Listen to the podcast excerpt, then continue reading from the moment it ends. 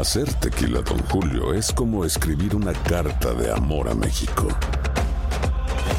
Beber tequila, Don Julio, es como declarar ese amor al mundo entero.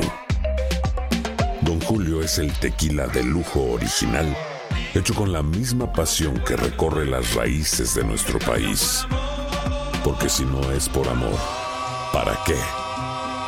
Consume responsablemente. Don Julio Tequila, 40% alcohol por volumen, 2020. Importado por Diageo Americas, New York, New York. Dicen que traigo la suerte a todo el que está a mi lado. Y esa es mi mala fortuna. Basada en el clásico de Juan Rulfo, llega Univisión, El Gallo de Oro. Supongamos que la caponera puede inclinar la suerte a quien ella quiera. ¿Estás tardando en conquistarla? Con Lucero, José Ron y Plutarco Asa. Este gallo está cambiando la vida. En una historia legendaria de amor y azar. No trates de cambiarme, no lo vas a lograr. El Gallo de Oro, lunes a viernes a las 9 por Univisión. El podcast de Primer Impacto comienza ahora. Con lo último en noticias, en películas, clima, curiosidades y mucho más.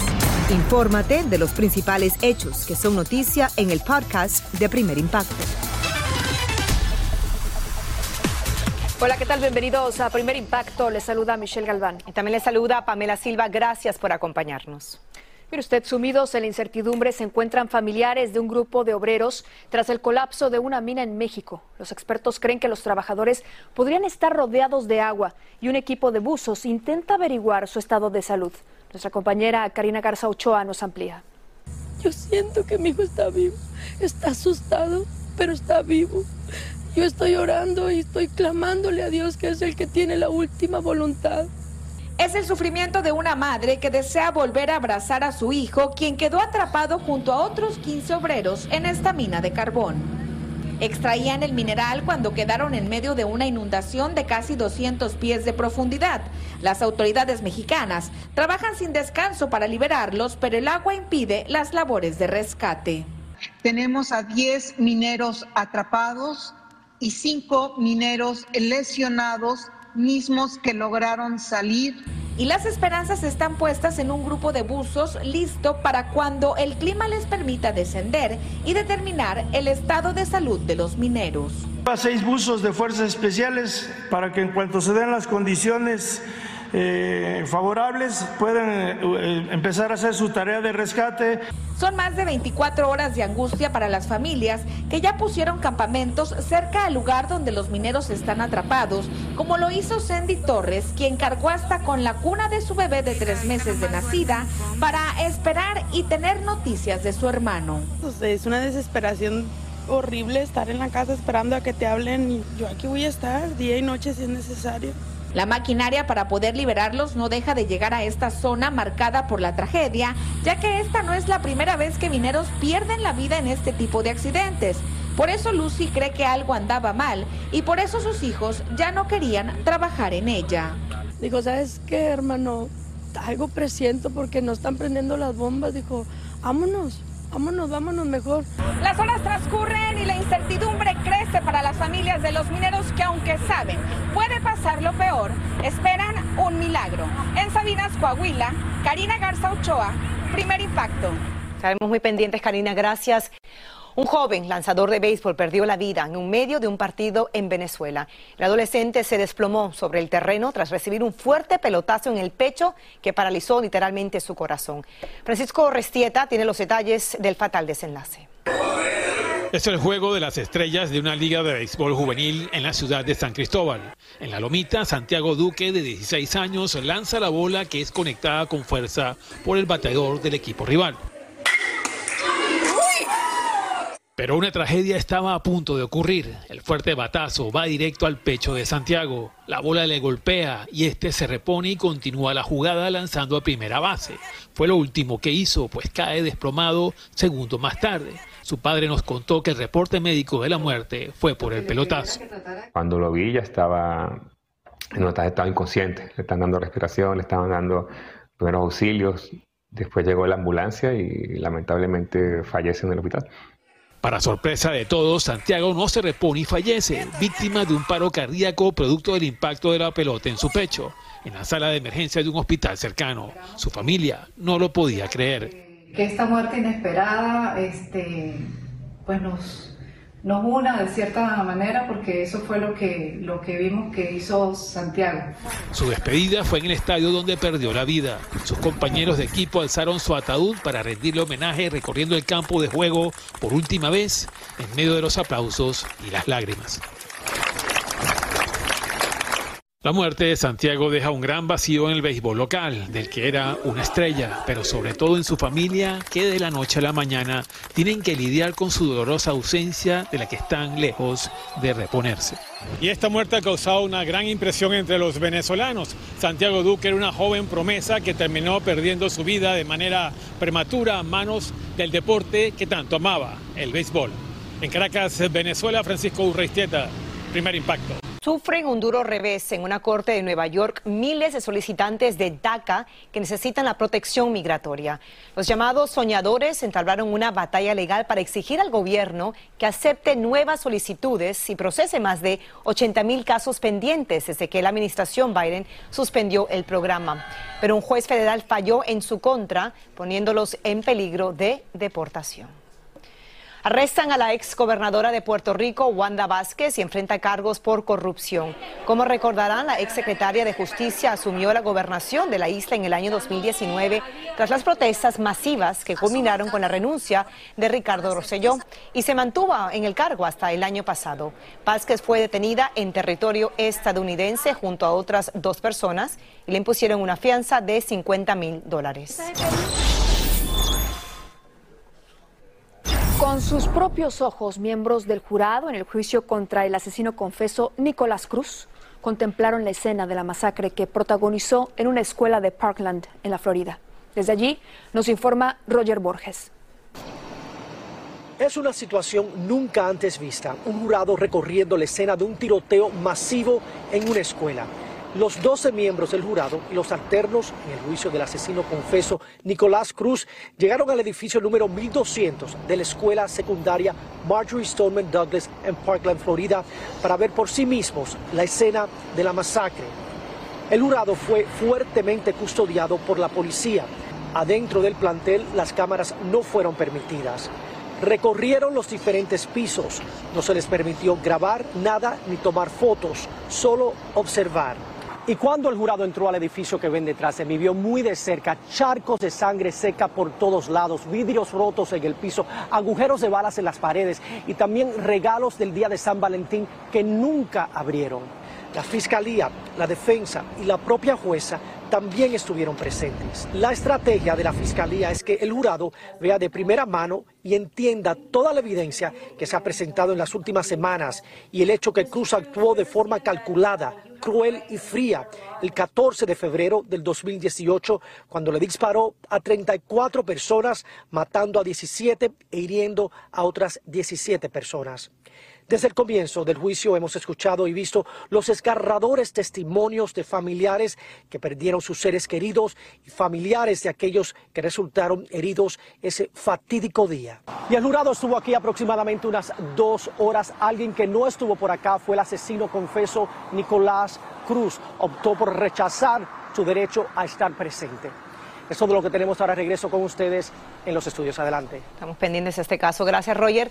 Tremenda sorpresa se llevó el dueño de una vivienda en Kansas y es que unos obreros le arrancaron el techo a la casa equivocada. Cuando el hombre llegó a su residencia, ya los trabajadores se habían ido y todas las tejas estaban en el suelo. Tras llamar a la policía, contactó a la empresa que le aseguró que los responsables serán despedidos y ofreció cubrir el costo de 6 mil dólares de la reparación. Continuamos con más de primer impacto en vivo. Al borde de la locura se encuentra una mujer porque su pequeña hija y su esposo fueron asesinados por sicarios que pasaban por una comunidad en México. Hoy les dio el último adiós y como nos cuenta nuestro compañero Iván Macías, un misterioso giro del destino la salvó del horrendo crimen. Raquel Soriano se niega a soltar el ataúd en el que lleva a su hija Allison al panteón son los últimos instantes que podrá estar junto a ella antes de sepultarla. La emoción pudo más y Raquel desmaya con el corazón roto por la tragedia en la que perdió a su esposo y su hija de tan solo cinco años de edad a manos de sicarios que dispararon sin piedad. Que mi esposo era bueno. Toda la gente lo conocía, él era músico. No le hacíamos daño a nadie. Mi hija de cinco años no le hacía daño a nadie. Aunque ella sobrevivió de milagro, no es consuelo ante su inmenso dolor. Yo me regresé por la llave, no sé, me regresé por, por mi bolsa. Él se subió primero y ya nomás escuché que los balazos. Yo les gritaba, tírense en al piso, pero nunca imaginé que, que eran ya ellos. Ahora lamenta que las balas a ella no le hicieron daño. También me haya tocado, pero estaría mejor con ellos. El crimen despertó el rechazo de la comunidad de Fresnillo, Zacatecas. Padre e hija fueron velados en el mismo lugar donde sus vidas terminaron, en esta calle, a manera de protesta.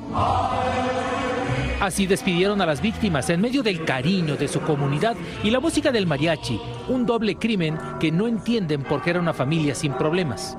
Era muy responsable mi cuñado, se me hace muy injusto. Hace muy injusto que les pase esto a las bebés. Alison, una niña muy linda, muy querida aquí por todo el barrio. En el ataque otras dos personas resultaron heridas y se reportan fuera de peligro. Hasta ahora no hay detenidos por lo ocurrido y aunque las autoridades iniciaron una investigación, la familia denunció que no han tenido acceso a ella para poder ayudar en la captura de los agresores. En Ciudad de México, Iván Macías, primer impacto. Seguiremos al tanto de este caso. Muchas gracias, Iván, por tu reporte desde México. Hace 20 años, un inmigrante en Nueva York decidió compartir el legado musical que heredó de su familia y fundó la primera academia de mariachis en la costa este del país. Desde entonces, miles de niños han recibido sus clases sin pagar un centavo. En la Gran Manzana, Nayeli Chávez Geller conversó con él. Aquí su historia. Cerré los ojos y los abrí y ahora todos estos muchachos... 20 años no parecen nada. Eso es lo que podría pasar por la mente de los que cuando apenas eran unos niños recibieron su primera clase de música en la Academia de Mariachi. Uno de esos pequeños alumnos fue Sergio Ramírez. Instituciones así cambian, cambian las, las vidas de, de, la juventud. Si no hubiera sido por la Academia de, de Mariachi, no estaría haciendo esto. No, no estaría tocando la, la guitarra. Hace unos meses el joven de 23 años de edad se graduó como guitarrista clásico de una de las universidades de música más prestigiosas del mundo. Un acontecimiento que enorgullece enormemente a Ramón Ponce, el reconocido mariachi quien hace dos décadas se dio cuenta de la importancia y la falta que hacía en la ciudad de Nueva York un espacio para ofrecer clases de mariachi gratuitas. Porque yo vengo de familia musical, pero hay muchos otros que tienen mucho talento, pero no tienen los recursos o los medios. Yo me di la tarea de, dije, si vamos a hacer algo, pues lo vamos a hacer eh, de esta manera para nosotros poder eh, ayudar a todos aquellos que, que tengan interés en, en, aprender un instrumento. Desde entonces hasta la fecha, más de 2.000 niños han pasado por la Academia de Mariachi, que abrió sus puertas aquí, en el denominado barrio de Nueva York una institución por la que varias generaciones de alumnos no solo aprendieron de música, sino que se reconectaron con la cultura y las raíces de sus padres. No somos una fábrica de mariachis, es más bien utilizar la música de mariachi para hacer todo esto con los jóvenes, para empoderarlos, para darles sentido de, de orgullo. ¿Y cómo no estarlo? Con su emblemática vestimenta charra, los pequeños mariachis han sido invitados en numerosas ocasiones a presentarse en los grandes escenarios de la ciudad, acompañando a talentosos artistas. Y darle oportunidad a estos jóvenes de, de estar ahí en ese tipo de, de, lugares o eventos, pues para ellos es importante, ¿verdad? Porque los estamos, les estamos dando eh, un, ejemplo y les estamos diciendo sí se puede. El si algo sabe Ramón Ponce es cómo triunfar en la vida. Él y su padre, quien toca la trompeta, emigraron a Nueva York de Puebla, México en la década de los 90 y fundaron el Mariachi Real de México. Es el grupo más emblemático en el noreste del país. Pero a pesar de su exitosa trayectoria, Ponce reafirma su compromiso con la academia, que ha superado grandes obstáculos como la pandemia y la inundación de sus instalaciones. Nunca he tenido esa, esa idea o ese, eso de que pues ya no vamos a hacerlo más. Porque no solamente es el niño, es, es toda la familia, es toda la comunidad, es, es algo que se siente, que, y entonces pienso y digo, no, lo, lo tenemos que continuar.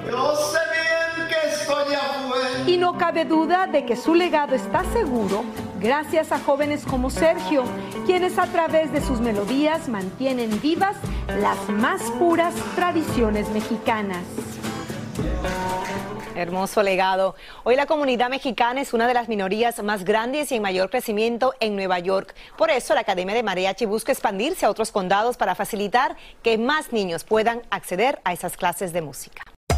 Hacer tequila, Don Julio, es como escribir una carta de amor a México. Beber tequila, Don Julio, es como declarar ese amor al mundo entero. Don Julio es el tequila de lujo original, hecho con la misma pasión que recorre las raíces de nuestro país. Porque si no es por amor, ¿para qué? Consume responsablemente. Don Julio Tequila, 40% alcohol por volumen, 2020. Importado por Diageo Americas, New York, New York. Esto solo es el principio. Porque lo mejor, Esto no se va a quedar así. lo más impactante, ¿Por qué? Soy tu padre. Esta mujer me robó. Por favor, abre tus ojos. Está por venir en ¿Entendiste? Tu vida es mi vida. De lunes a viernes a las 8 por Univisión. Y eso sí que amerita un brindis, ¿no crees? Escucha los reportajes más relevantes del día en el podcast de Primer Impacto. Seguimos con más de Primer Impacto. Llevarán a la gran pantalla la fascinante vida del legendario cantante dominicano Johnny Ventura. Pero antes, lanzan un disco con sus grandes éxitos y coordinan un merecido tributo. Tony Andrade se entrevistó al hijo del artista y nos amplía. A un año de la partida del merenguero Johnny Ventura, su legado musical promete seguir vivo, gracias a uno de sus hijos. Él es Handy Ventura y no solo ha prometido no dejar morir el recuerdo de su famoso padre, sino también contar su historia al mundo. Tenemos propuestas, estamos esperando concretizarlas. Eh, no queremos irnos a la ligera con cualquier productor o con cualquier director. Eh, estamos tratando de que la persona que realice la película pues sea una persona que le ponga todo el cariño que nosotros queremos que se le dedique a esta película. Es para que quede una pieza plasmada de que generaciones por venir puedan utilizarla como parte de la historia de la República Dominicana. El legado del caballo volumen 1 es la más reciente producción musical en la que grandes estrellas de la música tropical interpretan los éxitos de Johnny Ventura. Con nosotros está ahí un Gilberto Santa Rosa, canario, dominicano, pero na- internacional. Sergio Vargas, Ruby Pérez, la reina Mili Quesada, Miriam Cruz, eh, Manny Cruz, o sea... O sea, 14 artistas. 14 artistas, bueno, con mi papá son 15, eh, que están, porque por la magia de la tecnología, gracias a Dios, pude grabar el tema que se llama Yo soy el merengue eh, con Johnny Ventura y, y un servidor. La carátula me llamó mucho la atención, ¿no? Es un, un efecto en el que se divide entre tu cara y la de tu padre. Así mismo es. Cosa que no era muy difícil de lograr, ¿no? Mira, el parentesco es mucho, es mucho. Eh, pero sin embargo subí una foto en Instagram eh, con la cara de mi mamá y también nos parecemos muchísimo. Entonces es como un híbrido. Hasta el momento que la vimos uno, uno al lado de la otra, pues como que no, no asimilamos, o yo no asimilaba qué tanto me parecía mi padre. Pero es mucho el parentesco.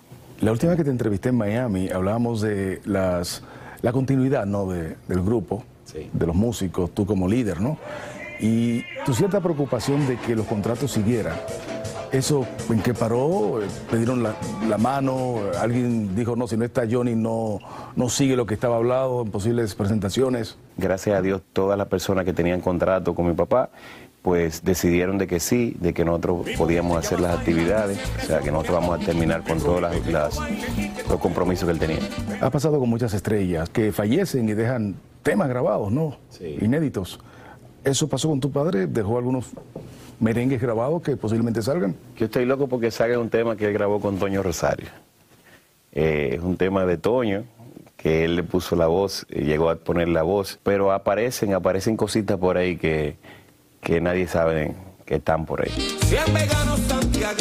El 25 y 26 de noviembre tendrá dos grandes conciertos en la República Dominicana, en los que se le rendirá tributo a su querido padre, uno de los máximos exponentes del merengue. ¡Qué bien! Qué bonita historia, muchísimas gracias, Tony. Y un profundo agradecimiento, dice sentir la cantante Leslie Grace, hacia los que trabajaron en la película Batichica y los que creyeron en su capacidad para darle vida a esa superheroína en la pantalla grande. Y es que la cinta fue engavetada y no va a estrenarse a pesar de una inversión de unos 90 millones de dólares.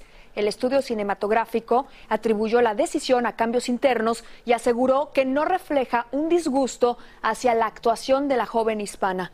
La película se rodó hace siete meses en Escocia e iba a lanzar en grande en Hollywood a Leslie Grace, tras brillar en el musical In the Heights. Se acerca el inicio del juicio contra el actor mexicano Pablo Lyle, acusado en la ciudad de Miami de homicidio involuntario. Comienza el 19 de septiembre y en una audiencia virtual se afinaron los detalles. El juicio podría durar entre tres y cuatro días. El jurado no puede saber del caso y la fiscalía presentará unos ocho testigos y un video en una cámara de seguridad que captó el momento en el que Lyle le propinó un puño en el rostro a la presunta víctima tras una disputa en la carretera. El actor mantiene que actuó en defensa propia. Mientras tanto, le contamos que la cantante mexicana Alejandra Guzmán se anota un hit con tres conciertos en Las Vegas. Serán en noviembre y darán inicio a una nueva gira. En una entrevista virtual nos habló de las lecciones aprendidas tras enfrentar problemas de salud y separaciones familiares, como el distanciamiento con su hija Frida Sofía.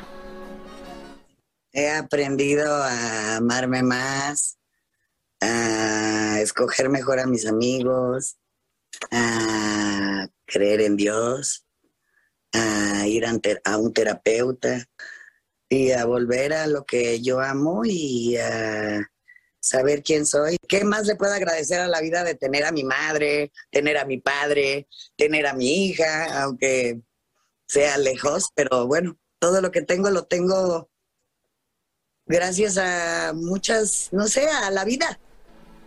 Los conciertos en Las Vegas serán el 16, 18 y 19 de noviembre y las entradas estarán disponibles a partir del 9 de agosto.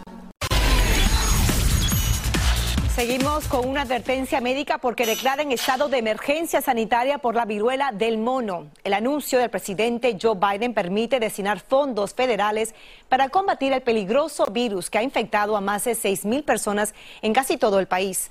La medida garantiza el suministro de vacunas y la apertura de más centros de diagnóstico. Como hemos informado, el contagio se produce por contacto íntimo o por usar ropa o artículos personales de algún enfermo. Por increíble que parezca, un equipo de científicos logró revivir células de cerdos muertos tras inyectarle su propia sangre mezclada con hemoglobina sintética. Pudieron restablecer el flujo sanguíneo y el corazón y otros órganos funcionaron de nuevo durante varias horas. Ahora esperan que la técnica llamada OrganX ayude a prolongar la vida de órganos vitales y salve a más personas que necesitan un trasplante. Y seguimos con más de primer impacto en vivo. Dos hermanas están inmersas en una larga batalla legal ante la muerte de su padre porque ellas dicen que se debió a una negligencia médica. El caso ya fue a juicio y un jurado falló a favor del doctor que hizo el procedimiento, pero aún así las jóvenes siguen clamando justicia. Desde California, Paula Rosado nos amplía. Enrique García Sánchez, salvadoreño residente del condado de Orange, murió a sus 49 años en diciembre del año 2017. Según el certificado de defunción, fue debido a una perforación colónica por gastrotomía endoscópica. En otras palabras, un tubo de alimentación le perforó el colon. Antes de conocer el certificado, sus hijas creían que había muerto por causa de una infección severa. Hasta después de que él había fallecido fue que me enteré cuando ya recibí la acta de función, ah, me llamaron de la Orange County Coroner's Office y ellos me dijeron que iban a hacer la investigación y entonces me empecé a, a sospechar de que algo no estaba muy bien. Johanna apenas tenía 22 años y su hermana Catherine Vanessa 17 cuando su papá falleció. Nadie las tomaba en serio. Su perseverancia las llevó a conocer al abogado Jorge Ledesma, quien tomó el caso y lo llevó hasta un juicio que culminó este año. Típicamente los casos llegan a mi oficina y la causa de muerte no está determinada o la causa de muerte no necesita ser investigada aún más. En este caso no fue así. Y a pesar de, la alta de defunción, a pesar del testimonio de los doctores que le dieron tratamiento a este paciente, a pesar de todo eso, el jurado no estuvo de acuerdo con nosotros.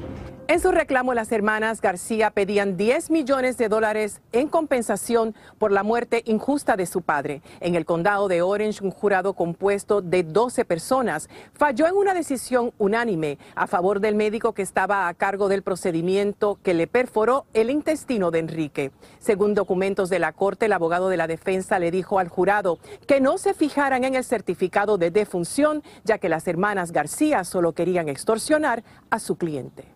Era un hombre educado que trabajaba como locutor radial en El Salvador antes de venir a los Estados Unidos. Aquí se estableció en Santa Ana, California, donde trabajó en un almacén operando máquinas de carga. Una fuerte depresión por la pérdida de su madre lo llevó a abusar del alcohol, terminando en el hospital donde le hicieron el procedimiento. Él era mi mejor amigo que yo iba y le contaba todo. Y no había... no había regaños, habían consejos, habían oportunidades de crecer. Las hermanas y su abogado afirman que ya archivaron una petición pidiendo un nuevo juicio, citando errores legales y falsas acusaciones. Al final del juicio, él le dijo al jurado que, ah, él dijo, Welcome to America. Ah, welcome to the Personal Injury Complex, Industrial Complex. En otras palabras, al decir eso, él en mi opinión, ah, le está comunicando al jurado que estos inmigrantes vienen a este país a tomar ventaja de nuestro sistema. Y escuchar que um, hablaran mal de él, um, que era un borracho, que no tenía trabajo, que no hacía nada de eso. Y ya fue muy doloroso, aparte del dolor que ya teníamos. Dolor que aumentó al ver el video que el abogado defensor del médico publicó en sus redes sociales celebrando su victoria legal. Quedé en shock con el video porque nosotros perdimos a alguien especial y ellos lo estaban tomando como un chiste, como un gran... Um, como si acaban de ganar la lotería. El video creó controversia en las redes con más de 100.000 vistas en una página frecuentada por abogados. Bajo la presión de la comunidad legal, el defensor publicó un segundo video ofreciendo disculpas. En el nuevo juicio, la familia espera esclarecer la realidad de la condición de salud que causó la muerte de su padre. Yo quisiera que el veredicto pruebe que sí tenemos razón y que la acta de función es lo que dice para que, you know, quisiera justicia en algo que me quitó o nos quitó. El abogado de las hermanas García ya presentó la petición de un nuevo juicio, mientras que el abogado de la defensa fue sustituido luego del incidente. Él envió a primer impacto una declaración escrita alegando que los videos y declaraciones en Instagram fueron grabados y distribuidos sin su consentimiento y que lamenta que sus palabras fueron imprecisas y que eran para el uso interno de su oficina.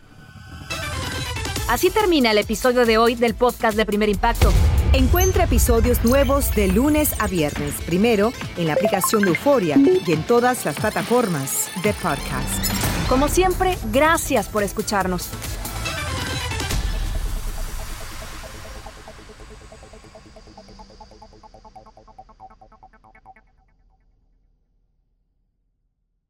Lo mejor, lo más impactante, está por venir en Tu vida es mi vida. De lunes a viernes a las 8 por Univisión.